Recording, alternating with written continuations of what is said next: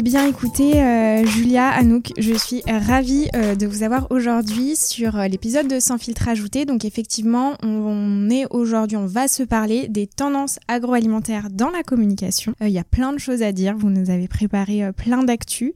mais tout d'abord, comme tout épisode, je vais vous demander à chacune de vous présenter. donc je suis Anouk Plantevin, je travaille à l'agence Wonderful, qui est basée à Montpellier, qui est une agence digitale et créative et je suis responsable euh, du pôle social media et influence marketing. Est-ce que tu peux nous dire en, quelques mots en quoi ça consiste concrètement? Un vaste sujet. en quelques mots, ça va pas euh, être évident. Eh ben, on imagine euh, et on met en place des stratégies social media et des opérations avec des influenceurs pour des marques. Bon là, en l'occurrence, on va beaucoup parler d'agroalimentaire parce que c'est un, petit peu le, secteur privilégié de, de l'agence aussi, avec notre client historique Pink Lady. Euh, donc voilà, on imagine les strates, on les met en place, on fait les bilans et on, essaye de, voilà, de, toucher tous les objectifs euh, de communication en fait euh, qu'ont nos clients. Super. Et toi, Julia Moi, je suis Julia Savin, je, donc, je suis responsable de la communication pour la marque Pink Lady. donc je m'occupe globalement de concevoir, de suivre les prises de parole de la marque, du produit et de l'association de producteurs qui la représente online, offline, pour toutes les cibles, que ce soit l'interne, les consommateurs, le B2B.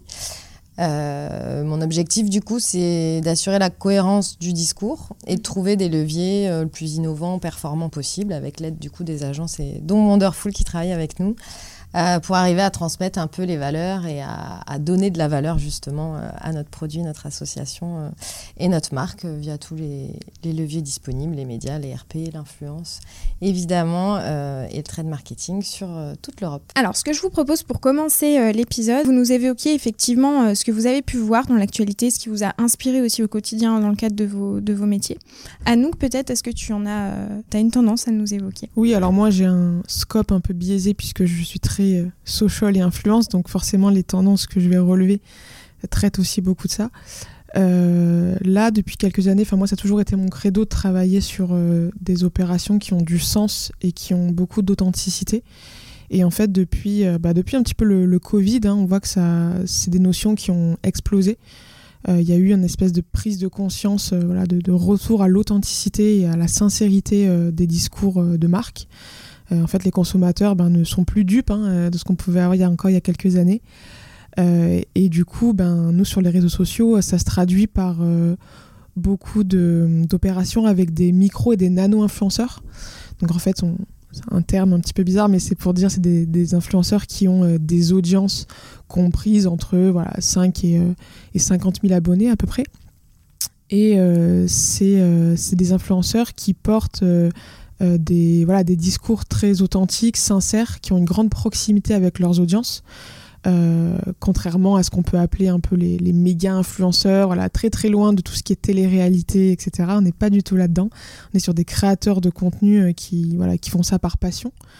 et, et c'est d'ailleurs avec Pink Lady qu'on a lancé un petit peu il y a 4 ans maintenant le, le, programme qu'on a appelé la Pink Family, euh, qui est donc un programme d'ambassadeurs de la marque. Euh, on a contacté des influenceurs dans, dans toute l'Europe euh, qui avaient naturellement parlé de la marque, c'est-à-dire qu'ils l'avaient fait de manière non rémunérée. On les a contactés puisque c'était nos premiers ambassadeurs naturels. Et depuis 4 ans, on les active ben, sur euh, des opérations euh, autour des valeurs de la marque, des engagements. On leur fait faire des expériences. Ils viennent en verger. Ils ont récolté leurs pommes dans les vergers. Ils ont adopté leurs pommiers. Voilà, on leur montre un petit peu tout le cycle de vie euh, de, de la pomme Pink Lady. On fait des expériences avec des chefs autour des recettes. Enfin voilà on a plein plein de choses à partager avec eux pour que derrière en fait ils, ils communiquent sur, sur la marque euh, de façon euh, hyper authentique, voilà, sans, sans brief précis. Donc ça, c'est vraiment une grosse tendance euh, qui, est là depuis quelques années et qui semble durer dans le temps. Quoi. Et toi, tu vois une différence justement, alors je sais pas si le, le, point de rupture, je dirais, c'était vraiment le Covid pour cette notion d'authenticité, j'ai l'impression que oui. tu sens dans ta manière même de travailler, d'approcher des influenceurs, qu'il y a vraiment quelque chose qui a changé aussi dans, dans la manière dont l'agence, les agences en général travaillent avec les influenceurs? Oui, euh, alors moi, c'est ça fait maintenant 7-8 ans que je fais de l'influence, que avant j'étais chez, chez Publicis euh, pour euh, une marque totalement différente qui était Netflix, donc c'était les débuts de l'influence. nous, on travaillait beaucoup avec des, macros à ce moment-là. mais moi, dès que je suis arrivée chez Wonderful, donc il y a maintenant 4 ans, j'avais en tête ce, voilà, cette ligne de conduite très authentique, très micro, parce que je trouvais déjà qu'en termes de, retour sur investissement, c'est c'est hyper intéressant puisqu'on les paye moins cher, on a des audiences beaucoup plus attentives et crédibles, euh, donc c'est hyper intéressant pour nous. Euh, donc moi, ça a toujours été ma, ligne de mire, mais en effet, depuis le Covid, il y a eu un gros basculement. Vraiment, c'était euh, c'est assez flagrant. Et on en parlait d'ailleurs avec Julia, euh, quand on contacte des influenceurs, maintenant qu'on sélectionne parce que euh, on voit qu'ils ont des prises de parole authentiques euh, et qu'ils ont, voilà, ils ont à cœur de, de choisir les marques avec lesquelles travaillent. on en parlait juste avant. En fait, ben, on se retrouve avec des influenceurs qui nous posent énormément de questions sur la marque pour être sûr qu'ils ne vont pas communiquer sur une marque qui ne conviendrait pas à leur valeur et qui du coup, ben, ils risqueraient de se prendre une espèce de, bad buzz auprès de, de, leur communauté. Donc ça, c'est quelque chose qu'on voit de plus en plus et c'est bien. Euh, de toute façon, l'influence a tendance à, à se réguler. Hein. Là, il y a beaucoup de, de, règlements qui sont rentrés en, en, vigueur avec la RPP. Enfin voilà, il y a des, des, des lois euh, qui commencent à, à, réguler un petit peu ce, ce cet écosystème qui était un peu le Far West hein, il y a quelques années. Honnêtement, euh, c'était un peu n'importe quoi. Donc là, on voit qu'on est dans quelque chose de beaucoup plus encadré et qui a des prises de parole plus éthiques et réfléchies. Les influenceurs prennent le temps de connaître les marques avec lesquelles ils veulent mmh. travailler. Euh, et, voilà, c'est pour. Euh, ouais, ça va sûrement créer aussi des, justement des partenariats et des relations plus authentiques parce que à force d'afficher euh, collaboration rémunérée, ben, les influenceurs à un moment ils vont se dire faut que je m'engage avec des marques avec lesquelles je vais pouvoir communiquer tout au long de l'année et ne pas enchaîner comme un catalogue de pubs un peu descendant euh, qui a pu être à l'époque mais qui était un non-dit. Mmh, tout à fait. Et Julia, toi, euh, justement, avec euh, cette, cette, campagne que vous avez faite très authentique, tu as, senti aussi un, effet sur votre communauté, sur l'engagement auprès de la marque Pink Lady? Oui, bah on voit surtout euh, on voit une différence dans la, dans la création de contenu en fait parce que c'est des gens quand on, les prend comme ça, ils ont déjà la marque euh, un peu euh, en amitié, on va dire. On va les faire communiquer et du coup, ils sont beaucoup plus forts sur faire passer les valeurs parce que c'est une autre des tendances qu'on voulait citer, c'est effectivement la recherche des valeurs RSE. Les consommateurs, ils sont vachement demandeurs de savoir comment on s'engage, qu'est-ce qu'on fait pour eux, pour la planète, pour être de plus en plus responsable. Et c'est des choses qui sont difficilement visibles et difficilement communicables en influence. Ça va très vite, c'est des vidéos, c'est du des textes très courts. Souvent, la RSE, ça demande un petit peu d'explication. On a des programmes, il y a des chiffres, il y a des choses à expliquer, des mécanismes.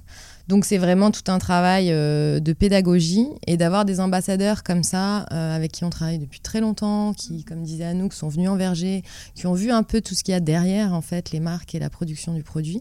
Bah, ils y arrivent mieux très naturellement sans qu'on ait besoin en fait euh, de, de, de brief ou de, brief. et en fait naturellement ils arrivent à faire passer ces valeurs là et, et je pense que ça fait une vraie différence effectivement pour convaincre les consommateurs derrière. Bien sûr. Et c'est vrai que la RSE, c'est une, énorme, c'est même plus un effet de mode, c'est une, vraiment une tendance de fond euh, qui s'est profondément accélérée depuis, depuis le Covid.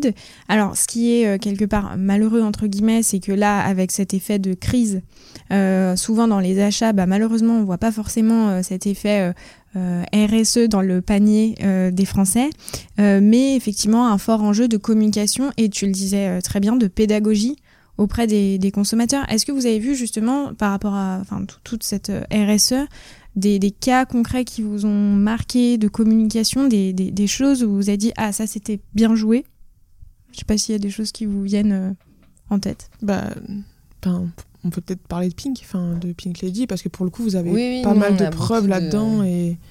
On a beaucoup de programmes et c'est pour ça qu'on a monté ce qu'on appelle des, opérations transversales qui vont être à la fois en point de vente, en influence et sur tous les médias. Et donc on part d'une de nos valeurs et d'un programme qu'on a essayé de mettre en place. Par exemple, on a un programme Bipink sur les abeilles de protection des abeilles. Donc à la base, c'est un programme pour les producteurs, pour les sensibiliser, les accompagner dans la, la prise en compte des, des abeilles euh, sauvages et, et, domestiques. Et en fait, à partir de là, bah, on a créé un partenariat avec des apiculteurs et on a essayé de lancer du parrainage de ruches pour en fait embarquer le consommateur aussi dans notre engagement. Je pense qu'ils recherchent ça aussi aujourd'hui, les consommateurs, c'est-à-dire qu'est-ce que fait la marque, mais qu'est-ce qu'elle va faire aussi avec moi pour m'aider à m'engager. Donc c'est vraiment donnant-donnant. Euh, Il y a cette espèce d'hyper relation euh, qui est en train de se créer autour de la RSE. Et effectivement, nous, on a les packaging carton, mais tout ça devient, je pense aussi, des fois la norme, en fait. Et, mais il y a besoin de le dire parce que les gens euh, n'imagine peut-être pas des fois que c'est quand même aussi des efforts, de l'engagement euh, de la part de tout le monde euh, d'essayer de faire au mieux. Absolument. Et puis il y a le mm. stand. Enfin, je trouve que ce qui est pas mal illustré, c'est quand on se promène au salon de l'agriculture ah, cette année, qui est quand même le gros, enfin voilà, la mecque de tous les, les gros, voilà, les grosses boîtes dans, l'agroalimentaire. Bah, Ping, ça a quand même été un des premiers à faire des, hum, le stand en carton, 100% carton, donc gain de coûts, en plus démontable, etc. Donc c'est quand même euh, cool de voir que de plus en plus, en plus cette année, on voit de plus en plus de stands qui sont dans des matériaux durables. Enfin, il y a une prise de conscience même euh, jusqu'au jusqu'au salon. Enfin voilà, on, a, hmm. des trucs au-delà du produit. C'est euh, dans toutes les opérations de communication qu'ils font. Euh, ouais. Ils dans toutes les démarches. il y a des réflexions aussi sur les goodies, sur la provenance, sur les fabrications, sur euh, qu'est-ce qu'un goodies durable, est-ce que c'est utile, est-ce que ça se garde. Hmm.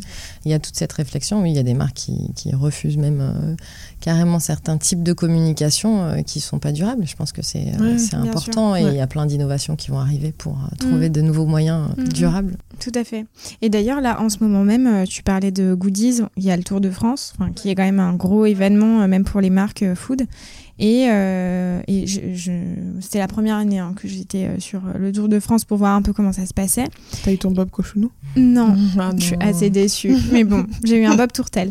Ah, voilà, sympa. Mais c'est vrai que enfin, ceux qui ont eu l'habitude, en tout cas, d'être sur le Tour de France toutes les années, disaient qu'il y avait beaucoup moins de goodies et euh, il y avait euh, des, euh, des voitures électriques, enfin peu importe, avec déjà des messages environnementaux. Bon, après, le Tour de France, il y en a qui diront que c'est pas écologique, etc. C'est, c'est pas le sujet de l'épisode. Mais en tout cas, effectivement, on sent qu'il y a quand même une prise de conscience des marques sur qu'est-ce que je distribue, comment je le fais. donc ça, c'est effectivement plutôt bien sur ce, sur ce type d'événement. Anouk, je crois que tu avais aussi une autre tendance à nous partager. Oui, euh, je trouve qu'en fait, de plus en plus, on, a une espèce de course à la créativité dans la com qui est vraiment, euh, qui est vraiment très forte en ce moment. Euh, moi, je le vois beaucoup parce que bah, côté réseaux sociaux, on a eu l'explosion de TikTok qui a un peu révolutionné la façon de consommer les contenus et d'imaginer des contenus de communication de marque. on est dans une ère où on est un peu plus décomplexé, euh, sur ce qu'on peut produire. On va moins penser tout de suite le spot télé, euh, mais on va plutôt se demander comment est-ce que sur les réseaux sociaux ou en digital globalement, on va essayer de faire passer nos messages parce qu'on voit que la, toute la nouvelle génération de façon est là-dessus. Donc euh, voilà, je n'irai pas jusqu'à dire que la télé ne sert plus à rien, pas du tout, mais en tout cas, selon les cibles qu'on veut aller chercher, voilà, la créativité, le contenu, le contenu est vraiment au cœur de tout ça. Euh, donc c'est hyper, bah, pour nous en agence, euh, voilà, c'est hyper euh, challengeant de pouvoir tout le temps avoir des nouvelles choses qui sortent, de rester en veille sur tout ce que font les, les autres agences, les autres marques. Et on est vraiment dans une espèce de, voilà, de course, comment se démarquer dans cet univers où en fait ben, toutes les marques cherchent à faire des choses plus originales et créatives année après année. Quoi. Donc c'est assez, c'est hyper excitant, mais en même temps ça demande beaucoup, beaucoup de, prise de recul, de, faire un petit peu de se challenger un peu, nous, euh, au sein des agences, etc., pour voir comment on peut répondre à, cette course un peu à la créativité. Et puis, euh, donc là, vraiment côté, enfin, côté marque, il y a aussi une grosse tendance qui surfe, entre guillemets, euh, sur une crise qui est bah, l'inflation en ce moment. Oui, oui, évidemment, on a parlé beaucoup d'inflation. C'était une année exceptionnelle dans tous les secteurs et notamment pour l'agroalimentaire parce que on a vu euh, notamment en France euh, euh, que presque un quart des Français réduisent leur budget alimentaire. En fait, c'est le premier poste qu'ils vont venir réduire parce que c'est ce qui leur paraît le plus simple. donc il y a eu vraiment un mouvement où les gens sont allés vers les prix les moins chers, peut-être des fois en dépit de la qualité. On a vu Carrefour qui a lancé un panier anti-inflation et on a vu beaucoup aussi euh, les, euh, les Lidl, euh, les Aldi qui bon, déjà avaient fait une remontée depuis quelques années mais qui ont pris encore plus le pouvoir là-dessus et, la bataille sur le prix continue. voilà, là-dedans, effectivement, j'espère qu'on verra aussi une tendance du acheter moins et, acheter mieux, ça répond, je pense aussi à la tendance durable, du moins gaspiller. c'est un peu un petit écho où on a beaucoup de tendance sur le manger moins de viande, mais acheter de la, de la qualité. donc voilà, peut-être qu'on va arriver aussi à cette tendance-là sur un peu tous les produits. C'est vrai que nous, sur les légumes et fruits et légumes, c'est aussi un poste qui réduit rapidement, mais à la fois, euh, voilà, on a des consommateurs, ils veulent du made in France, ils veulent des producteurs bien rémunérés, ils veulent des productions euh, responsables. Euh, donc voilà, tout ça a une valeur et nous là-dedans. avec toutes les, autres marques, notre rôle, c'est vraiment d'expliquer ben, d'où vient ce prix, de redonner de la valeur aux produits, d'expliquer comment les, consommer pour se faire plaisir et, pour être en bonne santé, bien sûr. Pour rebondir sur ce que tu dis, euh, je trouve c'est intéressant parce que tu, l'as très bien évoqué. En fait, il y a une vraie euh, guerre des prix et, euh, et ça fera complètement le lien avec avec ton, enfin ton ta tendance suivante, c'est que je trouve que ce qui est assez fort dans la grande distribution en France, c'est que les leaders, enfin ceux qui sont à la tête en tout cas de la grande distribution, je pense à des Mel, je pense à des Dominique Schelcher, etc. Ils incarnent complètement ce, cette anti-inflation ils prennent la parole sur les réseaux sociaux euh, et c'est devenu, c'est des dirigeants d'entreprise, de, mais c'est aussi des leaders d'opinion euh, qui sont suivis aussi par les consommateurs, qui portent une voix, alors qu'on soit d'accord ou pas d'accord. Encore une fois, c'est pas le sujet, mais je trouve que ça aussi c'est une vraie tendance sur LinkedIn de ceux qui, prennent la parole et position euh, sur des sujets en lien évidemment avec les valeurs de leur entreprise. Oui, c'est ça, ce qu'on appelle le leader advocacy. Et euh, donc ça, ça, en effet, ça, ça prend beaucoup de, place. Et il y a aussi l'employé advocacy, qui est donc euh, le, le fait de faire parler les, mais voilà, les personnes, les employés euh, de la boîte aussi, sur les RS. Et en fait, ben, on se rend compte que quand la parole vient d'une personne qui travaille dans, dans que ce soit la grande distribution ou autre d'ailleurs, en fait, forcément, le discours est beaucoup plus crédible que quand c'est la marque qui porte le discours en soi. c'est un peu la même chose qu'avec les influenceurs. Hein. C'est des influenceurs, mais internes, en fait. Euh, et c'est, ça donne une grosse, grosse part de voix, en effet. Euh, LinkedIn euh, est un réseau social qui explose aussi, qui marche très, très bien et sur lequel on a un potentiel de viralité organique qui est encore très intéressant, contrairement à du Instagram ou du Facebook, par exemple. Et, et c'est bah, d'ailleurs, on le voit même quand on regarde les, les TikTok de Carrefour, la moitié de TikTok, c'est des employés dans les rayons qui font les TikTok. Enfin, voilà, c'est vraiment là-dedans, quoi. On est, sur LinkedIn ou autre. Hein, c'est euh, peut-être une traîne aussi. Il y a eu pas mal aussi euh, Balance ta startup, je pense, qui derrière a justement euh, donné à voir plutôt des gens mécontents qui enfin sortaient du silence pour certaines entreprises qui, du coup, n'étaient mm. pas en règle. Et là, je pense que bah, l'effet contraire est, hyper positif pour, pour les employés qui, qui défendent leur, ah, leur marque et leur entreprise. Quoi. Une campagne de marque employeur parfaite, quoi mais même en termes de recrutement, hein, euh, souvent les campagnes de recrutement, bah, s'ils sont portés par des euh, personnes qui travaillent déjà là-bas, c'est beaucoup plus fort que si c'est une offre d'emploi comme ça, euh, voilà, sans forcément de, de preuves derrière. je vous propose, si ça vous va, Anouk et Julia, qu'on passe à la deuxième partie de l'épisode, donc à savoir les up and down du mois ou les coups, coups de cœur, coups de gueule encore une fois, euh, on, est là pour discuter. On n'est pas, euh, n'a pas ni la science infuse. Ce n'est que notre avis et ça n'engage que nous. Euh, est-ce que, bah, Julia, tu as un, up, une, actualité que tu as vue récemment qui t'a marqué et pourquoi? Oui, moi j'avais envie de parler de Sprite. J'ai vu, c'est très récent en fait. Sprite, ils ont mis un distributeur du coup bah, de boissons euh, dans une gare à Londres euh, en fonction de son humeur. Donc en fait, ils se rapprochent, je trouve c'est c'est intéressant. Ils vont dans un insight conso très fort où ils se positionnent en en plaisir ultime qui va euh, pouvoir rattraper ta journée. Donc il y a plein de messages qui s'affichent, mon train est en retard, euh, j'ai pas pu rentrer, euh, il y a la queue ici ou là. Et donc selon son humeur, ça va nous délivrer bah, un sprite forcément qui va nous aider à passer ce moment-là. Donc voilà, je trouve que c'est assez intéressant d'aller rentrer carrément dans l'humeur des gens et de délivrer le produit au bon moment, au bon endroit. donc voilà, il y a un travail en plus d'être quelque chose d'assez événementiel et qui du coup va sûrement effectivement faire le buzz. je trouve que c'est intéressant intéressant de se placer en tant que ah bah oui, euh, je vais avoir ensuite le souvenir positif d'avoir consommé un Sprite et que ça m'avait. Il est tombé au bon moment quoi. Voilà. Mm. Super Donc, euh, je pense qu'au niveau du souvenir, c'est très une très bonne idée pour la marque. et toi, Anouk? On va rester dans les boissons aussi, puisque c'est une collab euh, qui est sortie là il y a je crois une ou deux semaines. C'est Oasis qui a, qui a, collaboré avec Joule sur la création de, donc, du son de l'été euh, Oasis Tropical. Donc là on est vraiment on est dans le la co-création ultime avec l'ambassadeur de marque puisqu'en fait, bah, voilà, ils avaient remarqué que Jules, euh, dans 14 de ses chansons, il avait cité Oasis Tropical, qu'il était vraiment fan euh, du produit. Et du coup, ils l'ont contacté pour sortir. Donc, ils ont fait un clip qui est juste énorme où Jules est déguisé en petite mandarine, là, avec sa petite banane autour de la taille. Et, et, donc, le titre, ça s'appelle Oasis Tropical. Et vraiment, enfin, c'est, en plus, c'est du Jules, donc son de l'été, voilà, ça, ça, cartonne. Je me baladais l'autre jour en ville, j'entendais des, des voitures qui passaient à côté avec le son à fond. Je me suis dit, ah ouais, vraiment, ils ont ils ont craqué le game, quoi. Euh, c'était très chouette. Donc voilà, on est vraiment sur l'ambassadeur ultime, quoi. Hmm. Euh, moi, je vous en partage aussi une d'actualité. Euh, je, vous en ai fait part juste avant l'épisode. C'est Fermier Loué, donc ça date pareil début de semaine dernière, qui a sorti une campagne d'affichage assez rigolote avec du coup donc on voit les, les, fesses de la poule avec un œuf qui sort et puis un, un poulet, enfin qui qui dit et ça il sait le faire, ChatGPT. Restons naturels. Et c'est donc signé euh, Fermier Loué. Et c'est assez rigolo. Enfin, pourquoi mon hub Déjà, ça a fait un gros buzz euh, sur, euh, sur LinkedIn. c'est comment on surfe sur l'actualité. ChatGPT, on en parle tout le temps, on en mm. entend tout le temps.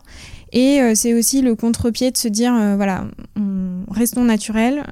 c'est la force de la nature et comment on préserve ça. Donc, assez, assez intéressant. Pas mal, intéressant. Julia, un coup de gueule, un down à nous partager Un down euh, Moi, je cherchais du coup hier euh, des recettes. Enfin voilà, j'allais, euh, j'allais fureter du coup. Et donc, je suis allée sur Google, comme je pense pas mal de gens en principe. Et, voilà, et ça m'a ressorti pas mal de recettes de des gros pure players que sont Marmiton 750 grammes, des grosses marques de presse, donc des femmes actuelles, DL à table. et voilà, et je me suis dit, bah, c'est pas ce à quoi je m'attendais. En tout cas, c'est pas ce que je cherche aujourd'hui parce que j'avais envie de contenu euh, ben, d'utilisateurs en fait qu'on a l'habitude de voir, du TikTok, des vidéos. J'avais envie de voir des gens, etc. Et je me suis dit bah effectivement Google n'est plus euh, le moteur de recherche potentiellement euh, préféré selon les contenus et il faut que j'aille chercher sur Insta, sur TikTok, sur Pinterest pour avoir des choses qui répondent en fait à ce que, ce que j'ai l'habitude et ce que j'ai envie de voir par rapport à ça. Donc voilà, je me suis dit finalement, euh, euh, le SEO, il y a une forme de SEO à avoir maintenant, je pense, euh, mm. sur les réseaux sociaux pour, pour émerger dans les, dans les recherches et dans les tendances. Mm. De toute façon, c'est ce un chiffre même que Google a communiqué qui disait que 40% de la Gen Z, maintenant, ils allaient chercher ben, tout sur Instagram et TikTok avant de le faire sur Google. Bien sûr. Que ce soit voyage, recettes, etc. Enfin, c'est mm. clairement là-dedans. Tu te retombes toujours sur des trucs à l'ancienne. Bah, c'est-à-dire qu'il y a moins de, blogs aussi. Il y a un moment, Google, mm. c'était intéressant et le contenu utilisateur était généré par les blogs et les blogs recettes, les blogs voyages, ça n'existe plus trop. Mm. Donc en fait, tout est effectivement euh, condensé et concentré dans les réseaux sociaux aujourd'hui. Bah, c'est là justement où Google, enfin je sais pas dans, les prochaines années euh, comment, comment ça va évoluer, mais où ChatGPT, pour le coup on s'en parlait, a, un rôle à jouer sur le moteur de recherche et de comment euh, demain euh, tu as en, tête une recette et tu veux quelque chose de concret, tu le tapes et puis l'intelligence artificielle euh, réussira à te répondre concrètement. Bon, je ne sais pas si ça arrivera un jour, mais en tout cas, je sais que les moteurs de recherche s'y intéressent. Quoi. À suivre, À suivre, tout à fait. Et toi, Nook, du coup, est-ce que tu as un, down à nous partager Une communication encore plus à l'ancienne que Google. Accrochons-nous. Ouais, j'ai déménagé là il y a quelques mois et j'ai halluciné la première semaine où je, je me sentais dans ma nouvelle maison. J'ai reçu une tonne de pubs papier dans la boîte aux lettres en mode euh, vous venez de vous installer, euh, il y a un, un, Lidl, un Sport 2000 ou autre à 2 km de chez vous, tenez, bon de réduction, allez-y et tout. Je me suis dit, waouh 2023, il y a encore autant de pubs papier, quoi. C'est encore euh, vraiment hyper euh, implanté. Alors après, oui, bien sûr, euh, voilà, il faut quand même. Là, on parle beaucoup de Gen Z, de nouvelle génération et tout, donc forcément, il y aura une génération qui est encore hyper accrochée à ça. Mais je me dis, quand on parle de RSE, quand on parle de petites choses, enfin voilà, à changer dans, les dans la com des marques, euh, pour moi, la pub papier, c'est un des premiers trucs qui devrait sauter. Quoi. Je sais que Yves Rocher l'a fait il y a quelques années, c'était un peu leur première com, tout passé par ça. Et ils continuent à gratter là.